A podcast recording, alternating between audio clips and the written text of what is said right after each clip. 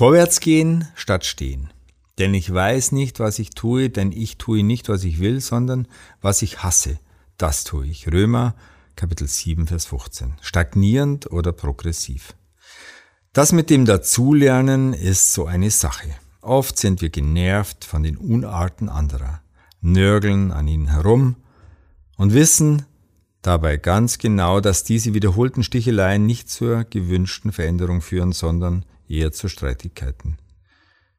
Natürlich möchten wir dann vermitteln, dass unsere Motivation ja gut ist, doch wir sind Meister darin, uns selbst als einwandfrei zu bewerten, anderen aber ihre Schwächen vorzuhalten. In Wirklichkeit lenken wir damit oft von unseren eigenen Problemen und Unzulänglichkeiten ab. Das verhindert, dass wir uns weiterentwickeln und führt zur Stagnation, ja sogar zum Rückschritt.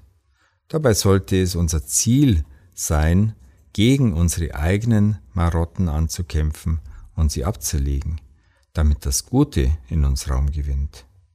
Eine echte Persönlichkeitsentwicklung kann nur stattfinden, wenn wir bereit sind, unsere eigenen Probleme, das heißt den Balken in unserem Auge zu entfernen und nicht die Splitter im Auge des Gegenübers zu suchen.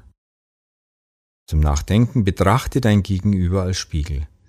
Mit dem, was dich an ihm nervt, hast du wahrscheinlich selbst ein Problem. Die Aufgabe, gibt es Dinge in deinem Leben, von denen du weißt, dass sie dir und anderen nicht gut tun.